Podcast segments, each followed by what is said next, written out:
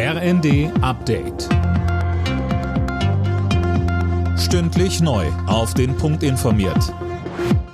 Ich bin Christiane Hampe. Guten Tag.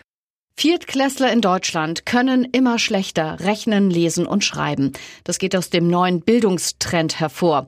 Die Tests waren im vergangenen Jahr teilweise erst kurz nach dem Corona-Lockdown durchgeführt worden. Die Pandemie habe den negativen Trend verstärkt, heißt es. Die Vorsitzende der Kultusministerkonferenz Schleswig-Holsteins Bildungsministerin Karin Prien. Die aktuellen Ergebnisse sind ernüchternd.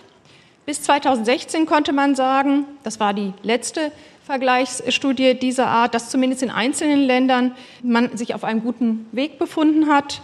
Jetzt sind wir deutlich zurückgefallen und ich will es auch klar sagen, hier müssen wir massiv gegensteuern.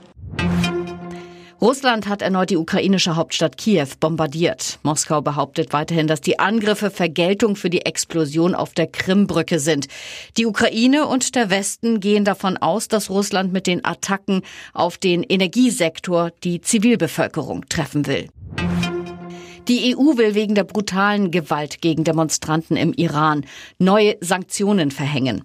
Bundesaußenministerin Baerbock sagte vor dem Treffen mit ihren EU-Kollegen in Luxemburg, dass Angehörige der Sittenpolizei nicht mehr in die EU einreisen dürfen sollen. Außerdem soll ihr Vermögen in der EU eingefroren werden. Wenn dieses Regime weiter so auf seine Bevölkerung einschlägt, dann wird es weitere Sanktionen für die Verantwortlichen geben, sagte Baerbock. Die Mehrheit der Deutschen geht auch krank zur Arbeit. Laut einer Umfrage der Krankenkasse Pronova BKK bleiben nur 28 Prozent bei Krankheit konsequent zu Hause. Rund jeder zehnte Corona-Infizierte erscheint trotz positiven Tests am Arbeitsplatz. Alle Nachrichten auf rnd.de